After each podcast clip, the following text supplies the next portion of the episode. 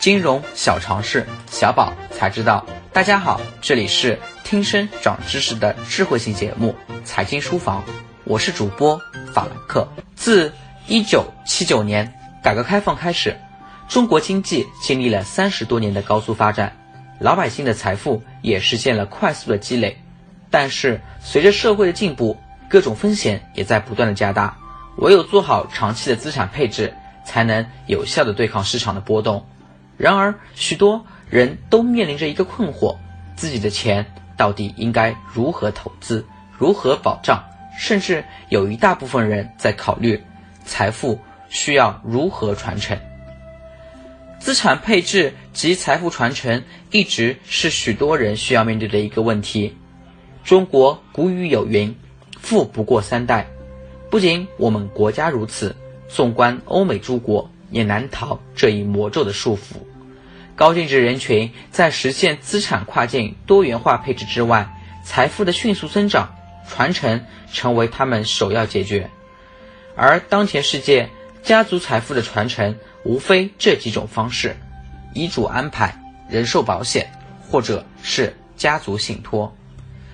国际上定义的信托是一种信托服务，是委托人与受托人之间的一种私人法律协议。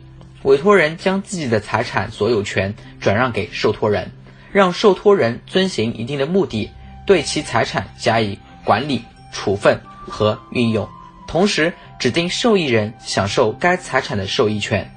在符合税法的前提下，它还具有私密性、隐蔽性和稳定性，并且减少遗产纠纷。目前，国内的家族信托还在成型阶段，由于税法。信托登记制度等原因，目前国内家族信托受托资产还是以金融资产为主。国内的家族信托实现企业传承功能的条件尚待完善。人寿保险是常用的传承及资产配置工具之一，同时也是风险管理的工具。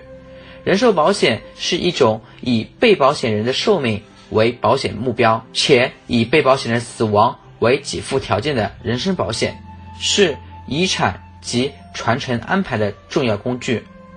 在风险管理及资产配置规划时，人寿保险也时常作为工具之一。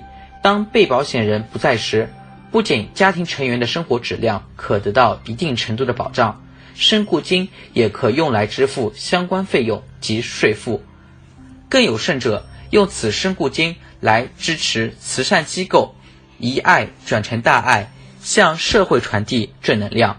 另外，某些种类的保单本身还有现金价值，所得现金流可以作为家族企业运行或偿还债务的资金来源，来减轻家族企业负债的负担。保单持有年限越长，其价值增长也明显，更具具保值和增值效果。不论是哪种方式传承。或资产配置投资组合，最好能够选择一部分保险。保险的本质就是人人为我，我为人人。能够跟保险进行搭配，那么传承给后代不只是有形的财富，更有无价的家族精神及永世流传大爱，让后代在精神及心灵层面上更能富裕，世世代代能持续向社会传递正能量。